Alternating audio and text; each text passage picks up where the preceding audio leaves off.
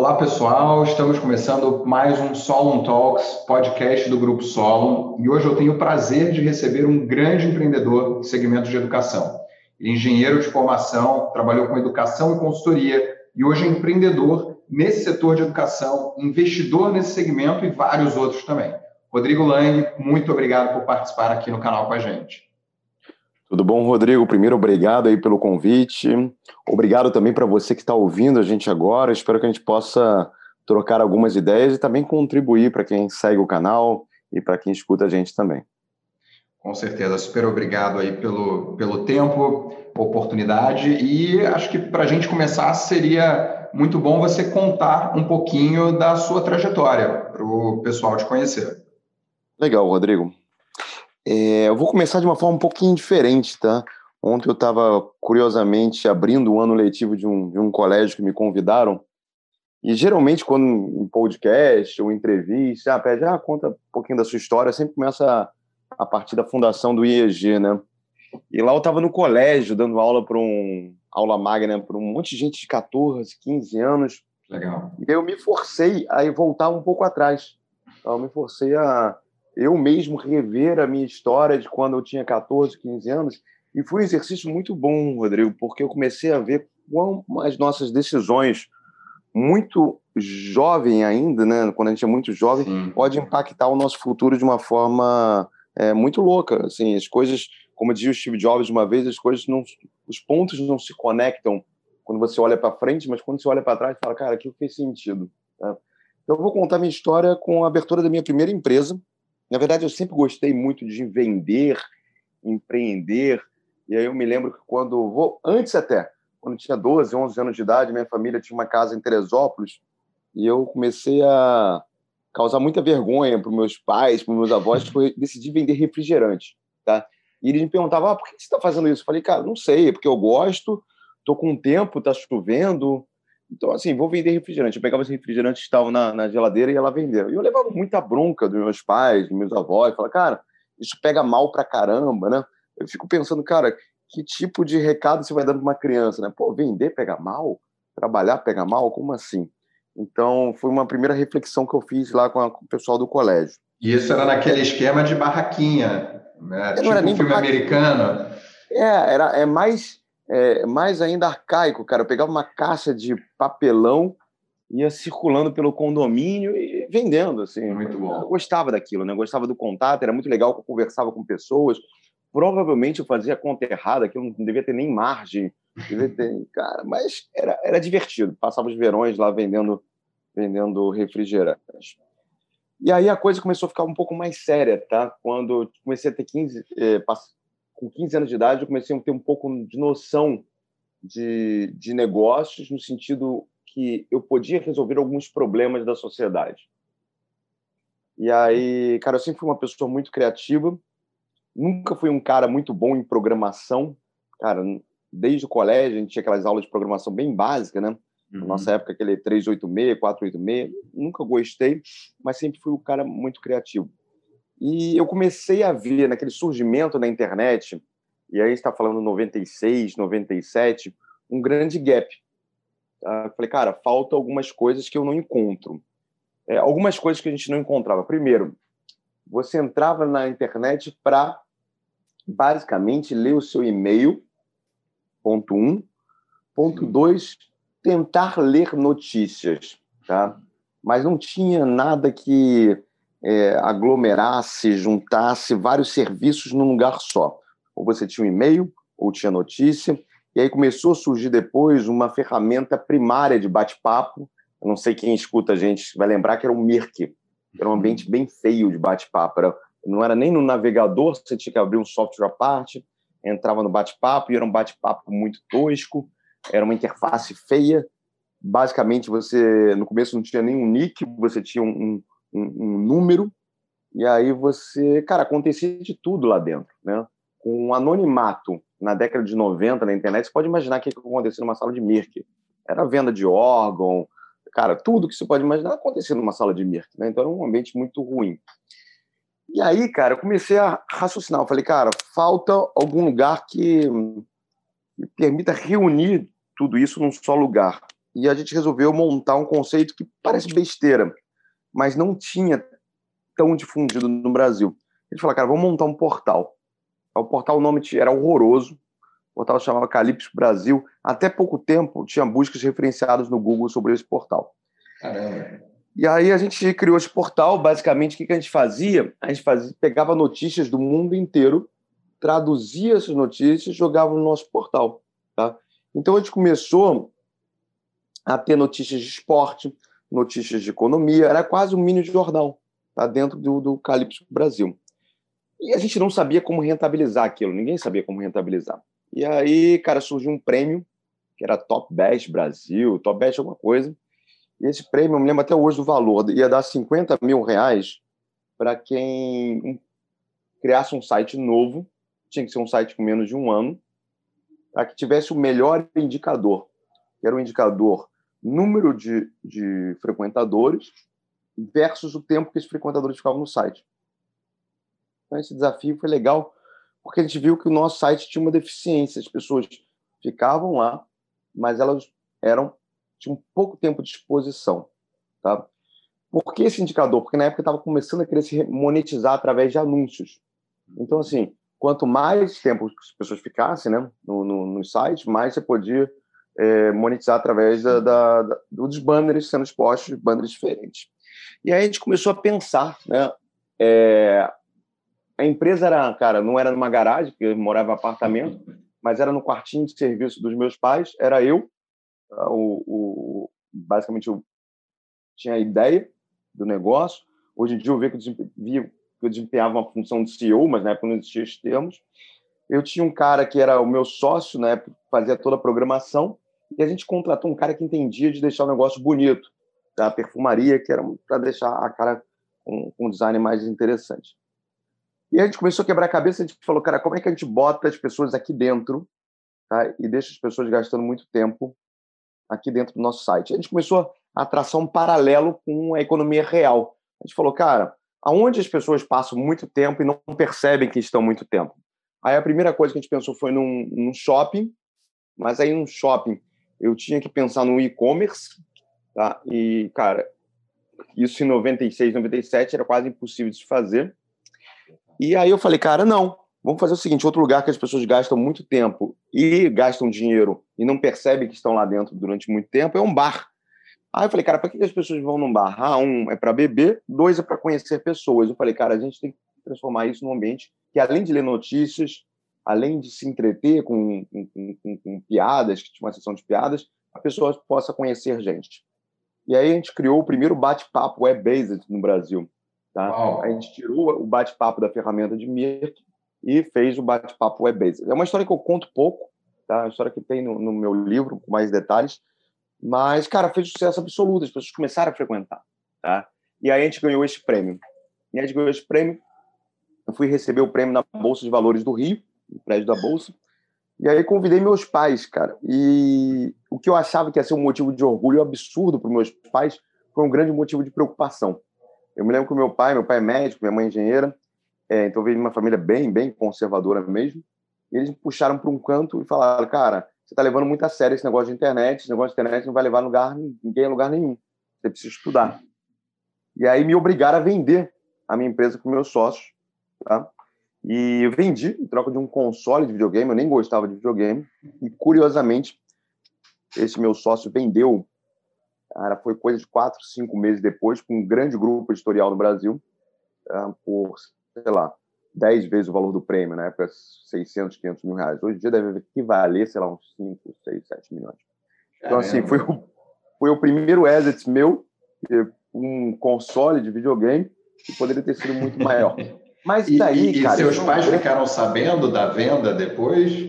Ficaram, ficaram, mas eu acho que eles não, não mudou. Não mudou, não mudou a cabeça. E esse foi um grande aprendizado, tá, Rodrigo, que mudou para minha vida inteira. Eu comecei a enxergar que as gerações enxergam o mundo de forma diferente, passei a respeitar muito bem isso. E está sendo muito útil para mim, que agora eu estou com uma sobrinha, com uma filhada, e às vezes eu vejo ela pô, no, no smartphone desde jovem, a minha vontade, desde dois anos de idade, minha vontade é falar, cara, para com isso, vai brincar na rua. Mas não, eu me lembro que eu posso estar fazendo a mesma coisa que os meus pais fizeram, entendeu? Excelente. Então, a primeira dica que eu aprendi de empreendedorismo foi, cara, pondere os conselhos do seu, dos seus pais, né? Isso me ajudou muito no futuro, tá? Porque aí eu entrei para a faculdade e aí, cara, resumindo muito para não ficar muito longo, é, quando eu entrei para a faculdade de produção, eu entrei por uma pressão ainda familiar, eu queria fazer economia, mas para meus pais, cara, tinha que só existir engenharia ou medicina. Eu falei, não, eu quero fazer economia, quero fazer economia, quero fazer economia. E aí até que a minha mãe mostrou uma foto, deu num berço, pequenininho, escrito aí, engenheiro Rodrigo. Eu falei, cara, eu vou ter que fazer engenharia. Aí eu descobri engenharia de produção. Eu poderia ser economista disfarçado. E aí eu entrei na engenharia de produção com duas certezas. Uma, eu jamais vou trabalhar em consultoria. Eu, na época, eu tinha uma tese que eu não gostava de consultoria, não acreditava no valor agregado que a consultoria poderia dar, não acreditava no modelo de trabalho da consultoria. E falei, eu quero trabalhar no mercado financeiro. Cara, por coincidência do destino, aí é outra história, cara, fui fundar uma empresa de consultoria. Tá? É, mas quando eu fundei minha empresa de consultoria, olha que coisa engraçada, estava no oitavo período de faculdade. A minha mãe queria que eu queria que eu fizesse concurso para Petrobras. Tá? Era o sonho de vida dela. Até que um dia que ela me inscreveu no concurso de engenheiro da Petrobras, é. me acordou do domingo de manhã, Rodrigo, eu fui lá fazer a prova, e eu fui burro ainda, porque eu, eu sentei na mesa da prova que eu não queria fazer aquele concurso, não me inscrevi, e, mas eu tenho a tese que, já que eu estou no lugar, eu vou botar o meu nome inscrito, tem que ser da melhor uhum. forma possível. Vai fazer direito. E eu, eu levei aquela prova a sério, cara. Eu não estudei, mas levei a prova a sério. Tanto que quando eu fui convocado, a minha mãe descobriu isso pelo rádio. Eu, eu subornei o meu porteiro, chamava Dir o nome do porteiro, para quando chegasse o, o, telegrama, ele não entregar para minha mãe, me entregar. É? Caramba! E aí, cara, montei minha empresa de consultoria. É, então foi um caminho completamente diferente. Tá? É, quando a gente estava bombando, surfando naquela onda das commodities, eu fui fazer um projeto na África. Esse projeto na África, passei seis meses na África, tá? E aí, desde a zona sul da África até o, o, o, o mais extremo da África, né? Conheci Simandu, um lugar que tinha que andar com 10 seguranças pô, na, na Guiné. Então, uhum. eu conheci um outro mundo e falei, cara, pô, cara, tem gente aqui na África que está percorrendo seus sonhos tendo quase nenhum recurso. E eu estou viesado muito pelo meu conforto de vida, meu padrão de vida que a consultoria está dando para mim. E aí voltei decidido a pedir demissão da minha empresa, apresentei a carta. Esse dia foi um dia que mudou minha vida. Convoquei o meu conselho, meu conselho era fundado, você conhece, né, meus dois sócios originais, e, e mais duas pessoas que a gente convidava para o conselho. Apresentei minha carta, Cara, a primeira coisa, ah, você não pode pedir demissão. Cara, por quê? Ah, porque você criou a empresa, ah, então virou Caverna do Dragão, né? Criei, não posso sair daqui nunca mais. E, ah, não, você tá maluco, você vai fazer o quê? Eu falei, cara, não sei, vou, vou surfar, vou fazer qualquer coisa. E até que o, o, executivo externo, que era um cara do setor de educação, olha que coisa legal, ele me puxou para um canto e falou, Lan, faz o seguinte, cara, você é um cara criativo, tá? por que você não cria algo que você acredita aqui dentro, com a marca que você já criou, a marca e aí a gente resolveu criar na época o IEG Escola de Negócios. Então a gente deixou de ser uma consultoria para atuar no segmento de educação.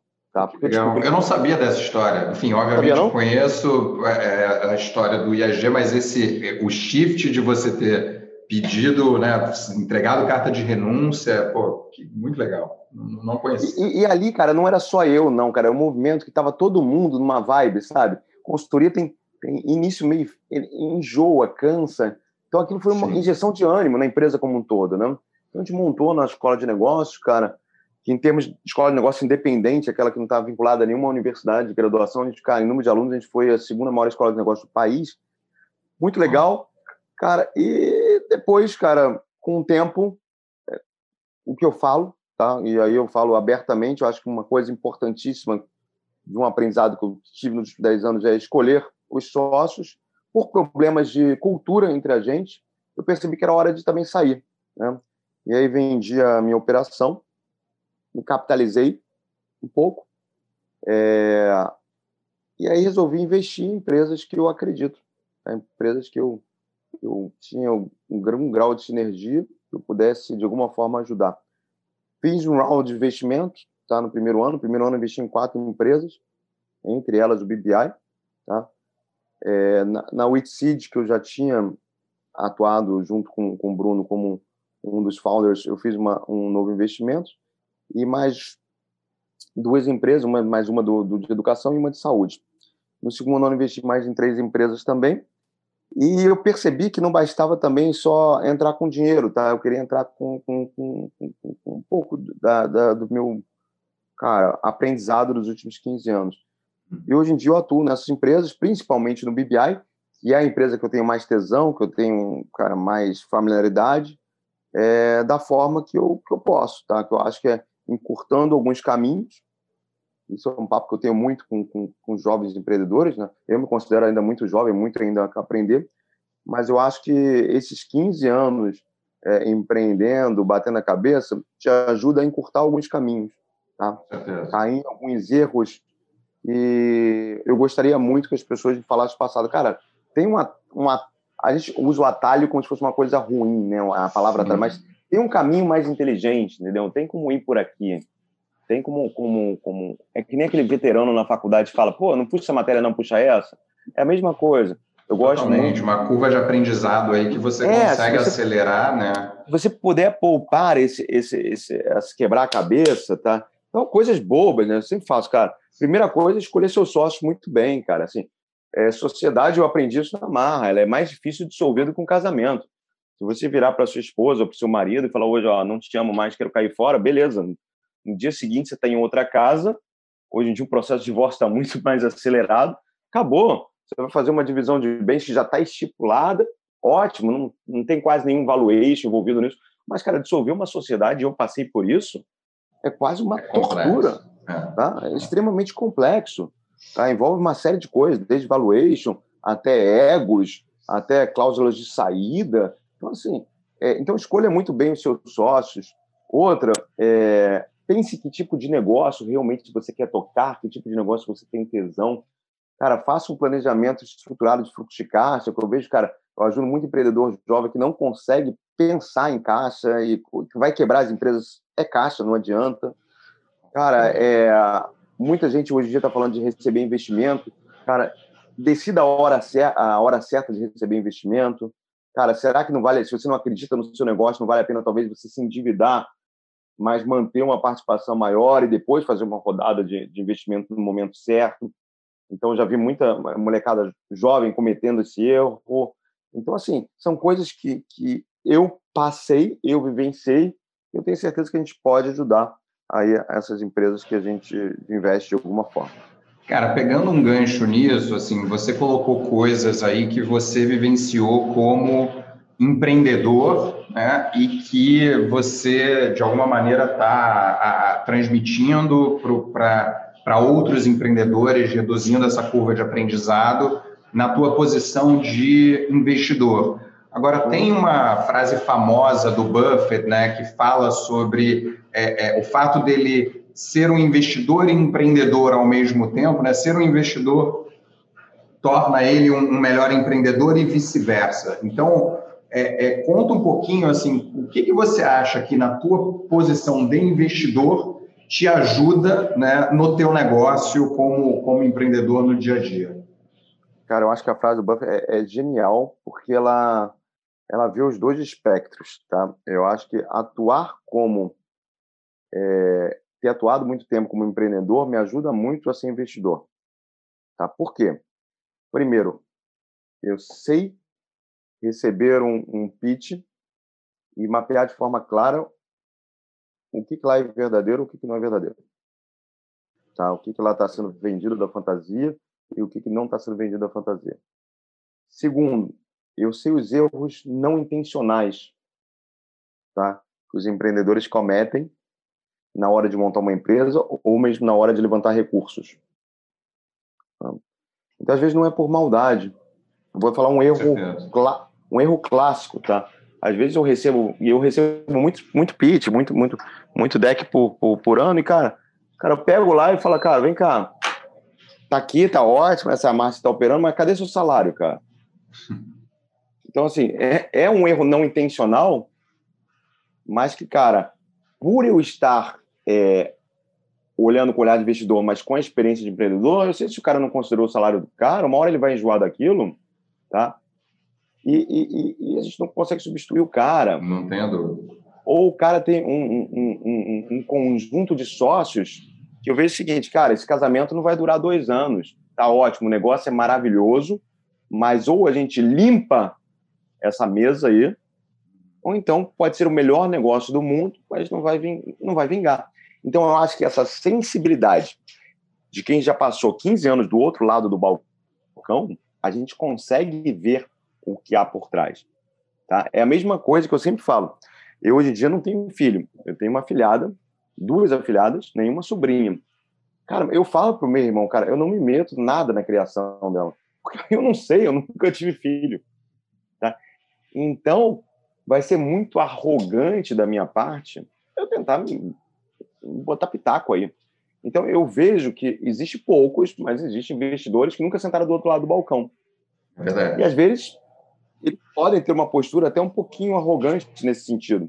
Tá? Não são todos, tá, Rodrigo? Mas, Não, mas tem. A gente é, eu... brincava no, no, em alguns pitches nossos aqui daquela coisa, e falando isso abertamente, porque eu vim desse mercado, né? Você falou que você pensou lá atrás a trabalhar no mercado financeiro, enfim, eu fui do mercado é, e eu sempre falava assim, pô, a gente tem que tomar cuidado com aquela visão do cara que sentou a vida inteira ali na Faria Lima atrás do computador, estudou um setor e acha que por isso é sabe tudo, sabe o que é empreender naquele setor. É, exatamente, cara.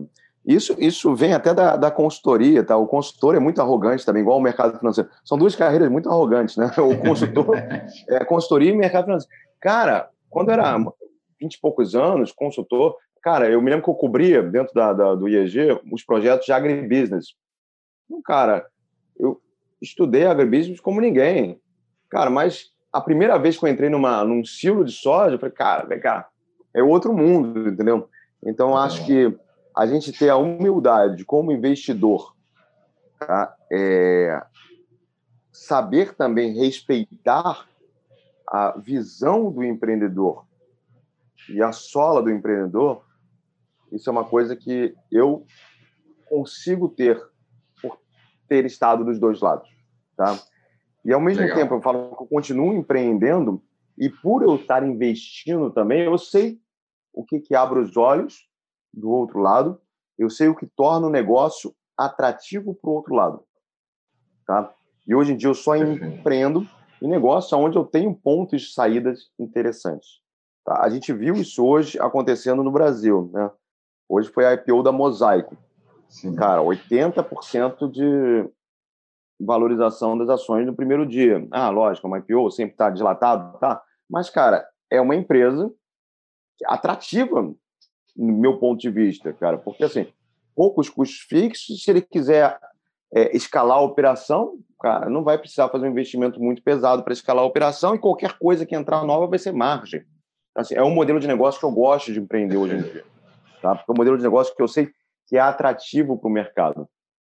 Então, eu acho que esse jogar, por isso que eu falo que o bom técnico é aquele que foi que foi goleiro ou que foi foi foi é, estou esquecendo o termo em português, foi é, operou na defesa, porque o goleiro e, e, e o, o, o, zagueiro ele tem uma visão de jogo muito completa, tá? ele está lá atrás no, no, no campo, então ele observa tudo. O atacante, por incrível que pareça, a função dele é receber a bola e pá, matar o gol. Mas não, o, o, volante, o zagueiro, ele tem uma leitura de jogo muito, muito forte.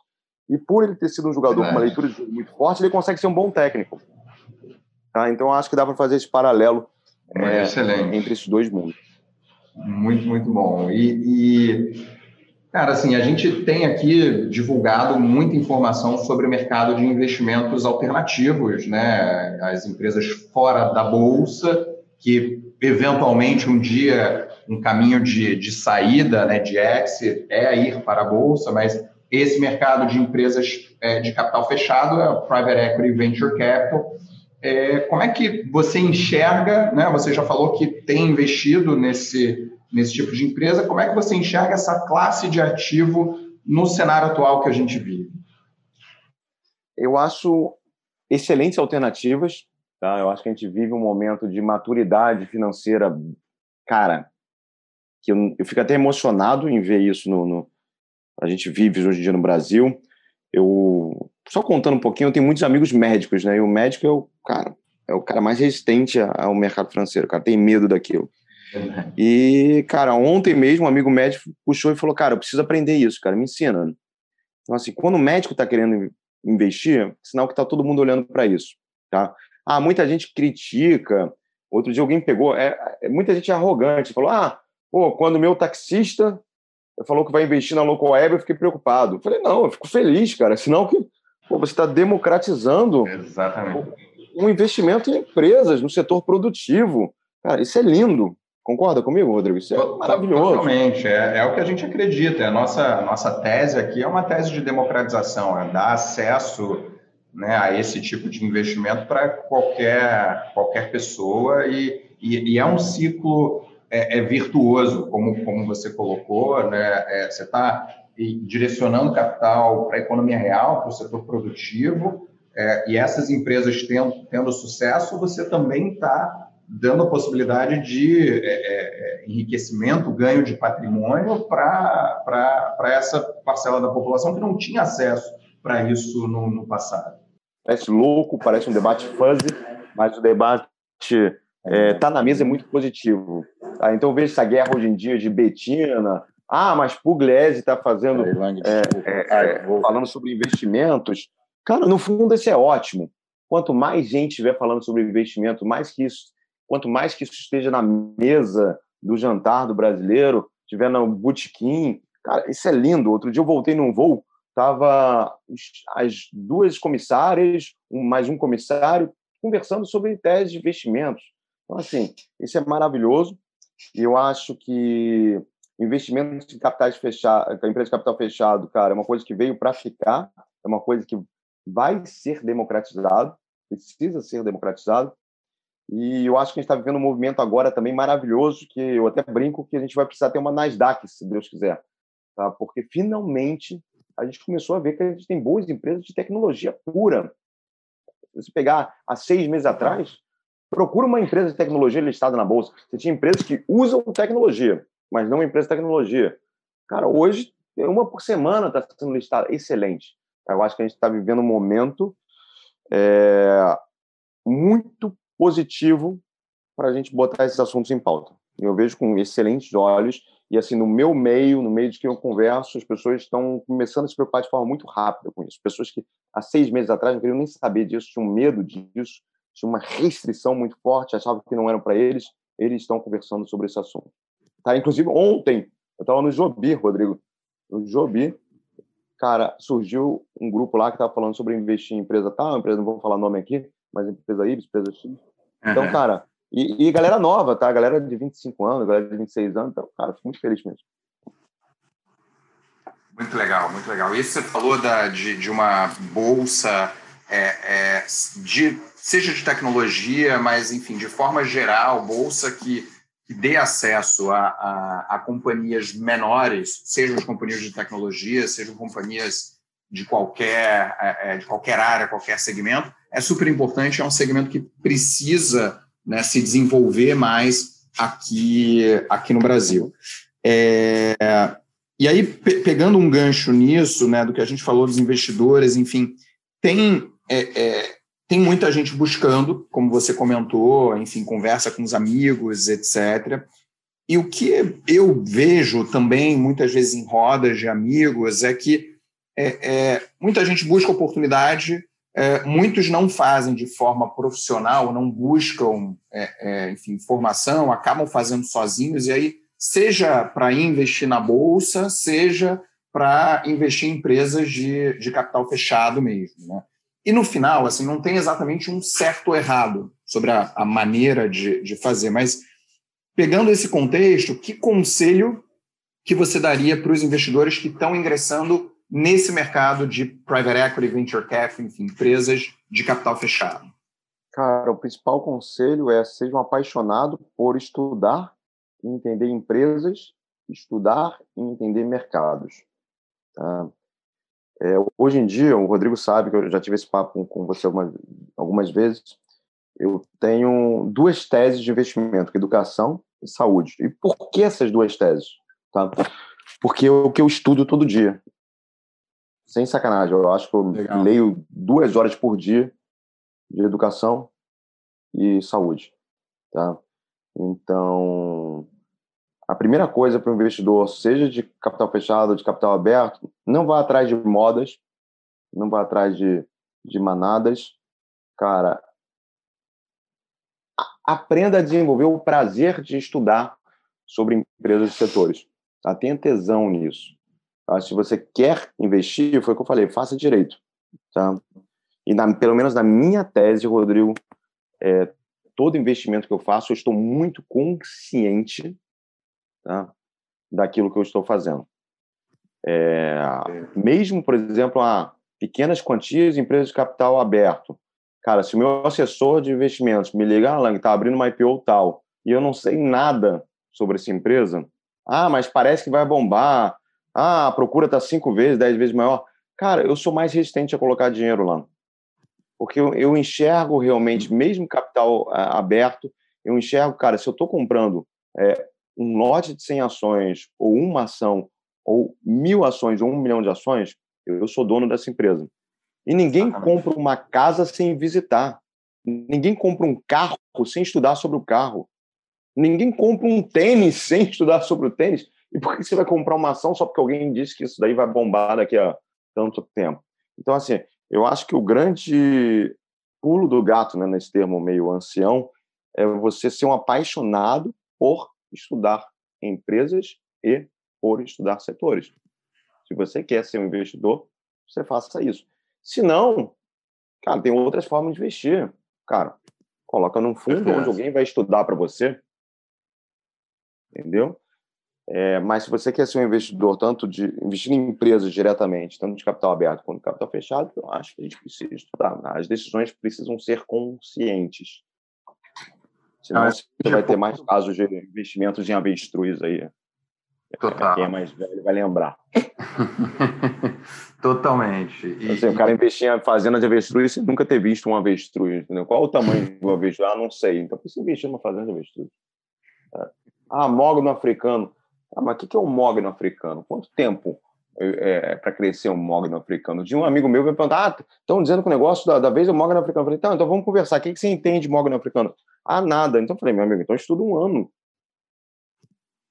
Perfeito. E, e eu acho que esse ponto que você está trazendo é bem interessante porque mostra um pouco da visão de curto prazo e o não entendimento que muitas pessoas têm, exatamente como você colocou, que você está comprando uma ação de uma empresa, seja de capital aberto ou de capital fechado, assim, você virou sócio daquele negócio. Né? Não é, é, é, entre aspas, assim, não é uma brincadeira e não é necessariamente uma visão, apesar do mercado aberto dar essa liquidez e, e né, enfim, essa variação de preço que acaba trazendo é, as pessoas é, é, para atraindo as pessoas para uma visão mais curto-prazista, mas fato é que eu vi, nem me aprofundei muito, mas é, é, nesse dado recente, já tinha dados mais antigos, mas vi recente uma notícia de que ano passado os brasileiros perderam mais de 2 bilhões de reais em day trade.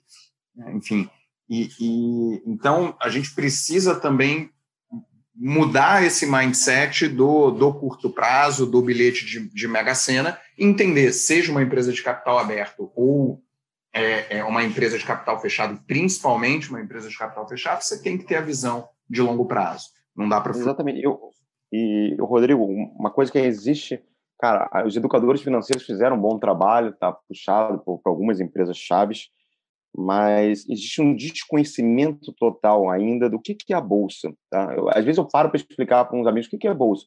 Cara, a bolsa é um lugar onde você compra fatias de empresas. Tá? E aí eu faço algumas perguntas, algum, algumas perguntas sempre surgem para mim. Ah, valorizou muito.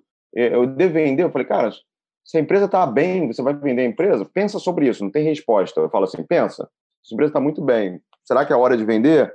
É, outras pessoas é, ainda enxergam isso como um, um, um cassino, com, com, um bilhete. E poucas pessoas têm a visão de, cara, eu vou realmente comprar na empresa porque eu acredito na empresa. É muito raro, Rodrigo, é muito raro, por exemplo, eu vender uma ação. Acho que eu não me lembro a última vez que eu vendi. Tá? Cara, eu vou compondo carteira para empresas que eu acredito e estou investindo, e, cara, é longuíssimo prazo. É como Acho que foi o próprio Buffett que falou isso, né? ah, que é, isso foi o Buffett, foi o Buffett que falou. Ah, mas se a sua tese de investimento é tão fácil seguir, é, por que não todo mundo não faz? Aí ele falou, porque ninguém quer ficar rico em 30 anos, as pessoas querem ficar ricas de um ano. É, então, é, eu acho que existe um trabalho muito grande de desmistificar a bolsa, desmistificar o investimento em empresas. Eu sempre, cara, em palestra eu falava muito isso. Eu falei, cara, levanta a mão aqui quem quer ser sócio do Google. Se você tivesse a oportunidade de ser sócio do Google, tivesse a oportunidade de ser sócio do Mark lá no Facebook, todo mundo levanta. Mas aí quando você pergunta quem aqui quer comprar uma ação do Google, do Facebook, a pessoa fala, ah, não, a ação é muito arriscada. Eu tive um tio meu que perdeu muito dinheiro na bolsa. Cara, a pergunta é a mesma. Só foram formuladas usando palavras diferentes. Então, assim, a partir do momento que você enxerga aquilo como um patrimônio, aquilo muda. Totalmente. E uma coisa que eu estava conversando recente com, com, alguns investidores também é que tem muito o efeito é, psicológico. Assim, o fato da resposta do, do Buffett é exatamente isso. Né? Ninguém quer ficar rico em 30 anos, é a visão curto prazista. E aí uma coisa interessante que esse mercado de private equity venture capital faz e traz é que ele te obriga a ficar no longo prazo. É, tanto que, enfim, é, é, é, nessa, nessa conversa eu conto, olha, você não tem liquidez, então é, você não vai sentir a volatilidade, você não tem liquidez garantida para sair e vai te obrigar a ficar com aquela, com aquela empresa, com aquela ação ao longo, ao longo do tempo, até que uhum. tenha um evento de liquidez, você tome a decisão se você quer sair, se você quer sair ou não. Então, é, é, existe uma necessidade muito grande de, é, nesse processo de financial deepening que a gente está tá, tá vivendo, né, que é exatamente assim, o brasileiro começar a investir em outras classes de ativo, sair é, é, dos ativos tradicionais, enfim, é, sair da renda fixa, sair do banco, etc., precisa abrir a cabeça para esse entendimento e também muitas vezes precisa de um pouco de, de, incentivo e determinadas ferramentas, né? E aí eu enxergo e converso isso também com alguns amigos, enfim, que o, as empresas de capital fechado acabam te obrigando um pouco nesse sentido, é, porque vira de certa forma também uma, uma, uma previdência, enfim, o, o conceito sob a ótica de de longo, de longo prazo. É, cara, estamos chegando aqui no, no final e eu tenho certeza que todo mundo que está ouvindo a gente quer conhecer um pouco mais do Lang, empresário, professor, investidor, apesar da gente ter conhecido do Lang criança também, vendedor de refrigerante. Mas é, eu vou te fazer algumas perguntas é, mais pessoais, tá? Bem rapidinho. É, tá um livro Cara, o livro, eu acho que é o livro do, do de 2021, estou recomendando para todo mundo ler. O livro não foi lançado agora, o livro foi lançado já há um tempinho, mas tem tudo a ver com o momento que a gente está atravessando, que é antifrágil. Então, eu acho que a pauta do momento é antifragilidade. Essa pandemia que a gente atravessou e atravessa mostrou como é que empresas antifrágeis reagiram e como é que empresas não antifrágeis reagiram. Então, eu acho que o grande livro que causou talvez uma maior disrupção na minha cabeça nos últimos tempos foi antifrágil. Excelente, muito legal. E vou aproveitar o gancho, então, e vou fazer um sorteio do livro no, depois nas nossas mídias sociais, para todo mundo que está ouvindo aqui ter a oportunidade de participar e, e, e, leiam, vale muito a pena. Um orgulho. Cara, o orgulho, eu acho que ele, ele surge nas pequenas coisas, tá? É, o que mais me move é causar um impacto positivo na vida das pessoas. Outro dia eu estava num bar no Leblon, tá, um bar que eu sempre vou, e aí eu estava até sozinho, tava, tinha, era um, tava esperando para uma reunião, que a reunião ia ser no Fairmont, falei, cara, vou beber antes no, no bar aqui no Leblon, um bar de um amigo meu, e aí passou uma, uma garota, não reconheci, falou, ah, Rodrigo, posso tirar uma foto com você? Falei, pode. Aí ela, não, quero tirar essa foto porque, cara, você foi uma das pessoas que modificou minha vida, tá? Eu fiz vários cursos com você, eu te acompanho, a sua forma de pensar, cara, e a minha vida tá do jeito que é hoje, devido a você, cara, aquele foi um dos momentos mais emocionantes da minha vida. Não que eu não tivesse acontecido outros momentos como esse, tá? Mas aquele foi um momento que eu estava sozinho, num período que a gente está mais sensível, né, pós-pandemia, começando a sair, sair com aqueles cuidados, é, questionando muitos valores, é, muito triste com, com, com, algumas coisas que a gente vê lá fora e, cara, é, nos questionando também. E aí, quando você vê que realmente você causa um impacto positivo na vida, que seja de uma pessoa, tá? isso muda de forma completa a, a, a forma como você vê sua carreira. E aí eu parei para calcular, assim, em palestras, em aulas, cara, talvez já tenha sensibilizado mais 100 mil pessoas. É, se contar, então, meio Uau. digital, isso vai para 200, 300, 1 milhão de pessoas. Cara, se 100 pessoas dessas tiveram a vida modificada por uma palavra, por um conhecimento, por uma técnica, isso já, já valeu a vida, tá? Isso é legado. Isso daí, cara, é, é quase igual ter um filho, você deixar a sementinha em alguém. Eu tenho, eu tenho uma máxima na minha vida que eu falo que eu tenho alguns valores inegociáveis, tá? Eu falo que a gente tem que levar a vida com, com honestidade muito forte, com ética, alegria e muito bom humor. E eu acho que é assim a gente consegue realmente impactar a vida das pessoas, tá? Com essa é, sendo ético, sendo honesto, levando a vida com alegria e temperando com um bom humor. A gente consegue passar mensagens de forma mais eficiente e a gente consegue, de alguma forma, ficar marcado no coração das pessoas. Eu fiquei muito feliz com isso, cara, porque, voltando ao passado, eu no minha avó foi uma pessoa que me influenciou muito, meus avós, tá? Meu avô e minha avó. Mas particularmente a minha avó era uma pessoa muito empreendedora. Ela foi a ela fez engenharia, numa época que ninguém fazia engenharia, largou para fazer medicina, foi uma das primeiras médicas a se formar no país. Uau. Teve clínica, clínica mesmo, foi diretora do, do INAMPS. E, cara, no enterro da minha avó, na missa sétimo dia, eu vi aquilo lotado, lotado mesmo, Rodrigo, na, na igreja, de pessoas que eu não conhecia. E no final lá, cara, é, diversas pessoas viraram para mim, cara, olha, a sua avó nem deve lembrar de mim. Mas, cara, ela mudou minha vida de tal forma, tal forma, tal forma, tal forma. E quando eu vi o anúncio no jornal do falecimento dela, eu falei, eu tenho que estar aqui.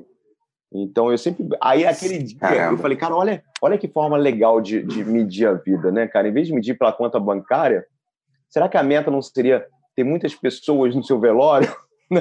É sinal que, porra, muito. Porque velório é uma coisa ruim, né? As pessoas não querem isso. A pessoa foi Sim. no velório de uma pessoa que você não falava há 30 anos, é porque você está rendendo aquela última homenagem que uma pessoa realmente criou um significado na sua vida. Então, assim, eu, é, é, o orgulho é ter de alguma forma, impactado um grande número de vidas. Eu acho que isso faz total sentido para mim. Sensacional, sensacional, cara. Com um medo. Cara, essa é uma pergunta que me fazem muito e eu já refleti muito e aí eu, cara, fico com medo de ser arrogante, falo, ah, não tenho medo não. E aí eu passei a adotar uma resposta padrão, mas eu acho que uma resposta faz sentido.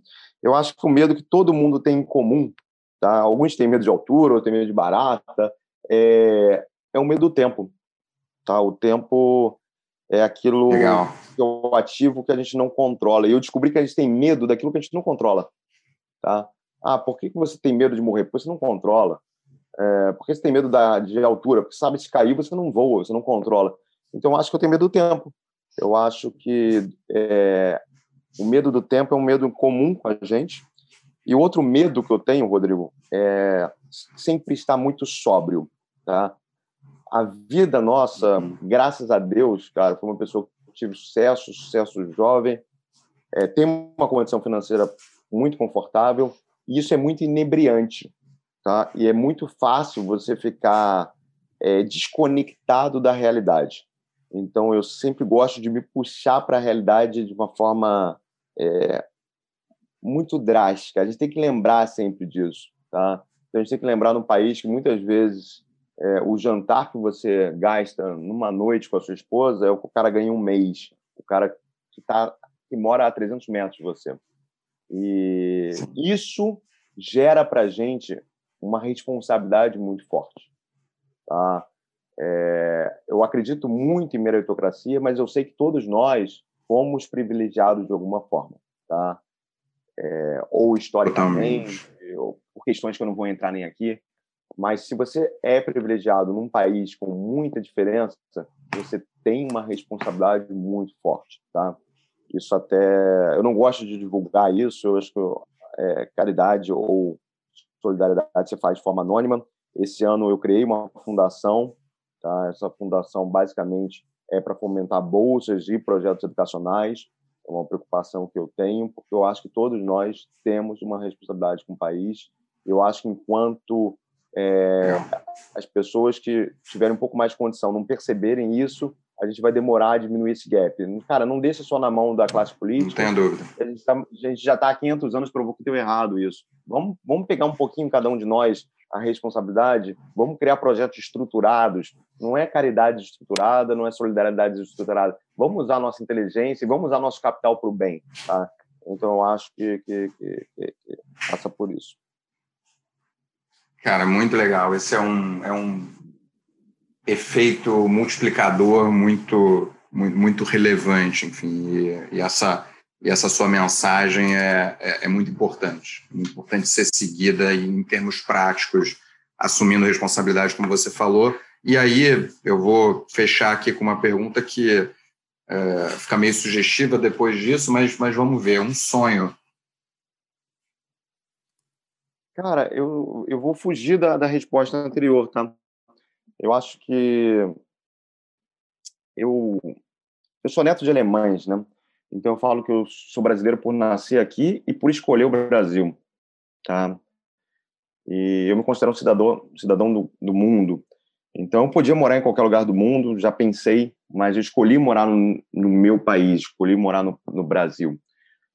E o sonho, a gente, é, fugindo do piegas, eu não poderia falar, ah, ver um país mais justo, mas eu queria ver um país mais mais sério, tá? que a gente pudesse confiar, já que a gente falou de investimentos, que a gente pudesse ter uma estrutura mais sólida, mais coerente, mais previsível, que a gente pudesse ter um país que cuida melhor dos 200 milhões de habitantes, ou um pouco mais de 200 milhões de habitantes, e sim, um país mais justo. Tá? É, eu tenho uma.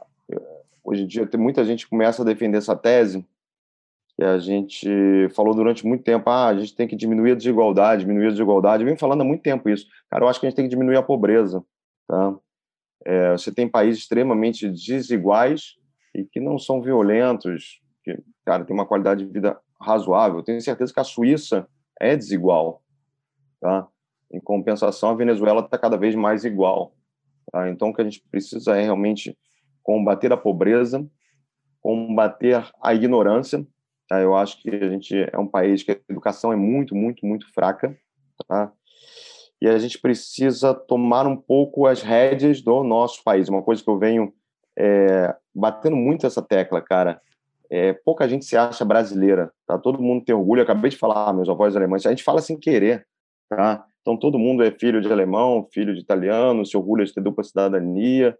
É, e, cara, vamos, vamos tomar posse disso daqui, entendeu? A sensação cara, que dá é que a gente só, só é patriota na, na Copa do Mundo. É, e gente... talvez, talvez nem isso mais, entendeu? Vamos, vamos é. tomar posse disso aqui, cara. Essa é a nossa casa. A gente vive, cara, no sexto maior país do mundo. A gente vive um país que tem todo tipo de recursos. A gente vive um país que tem um brand muito forte ainda, não sei como, no mundo inteiro. Então, o sonho é a gente morar num país mais organizado, mais acolhedor e que realmente dê uma condição de vida e valorize as pessoas que estão aqui dentro.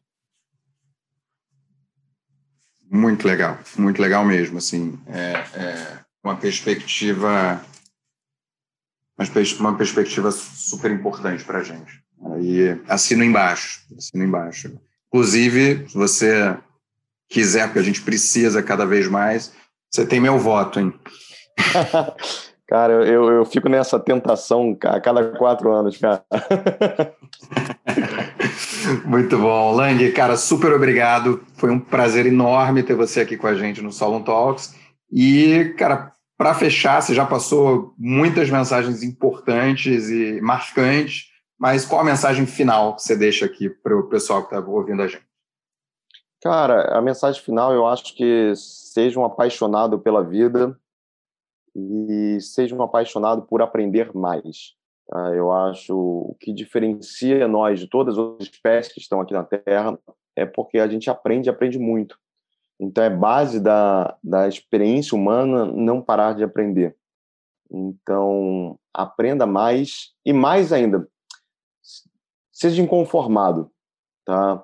Eu brinco que toda vez que o, a gente fica confortável com tudo, a gente precisa, cara, dar uns, uma mexida na nossa vida, porque o inconformismo que faz a gente mudar, que a gente faz a gente ir para frente, que fosse o, fosse o DDP lá da física, a diferença de potencial. Então, sejam apaixonados pela vida, sejam apaixonados por aprender, que isso é a base da existência humana, e vamos ser inconformados, vamos, vamos sempre querer o, o, o melhor para todos.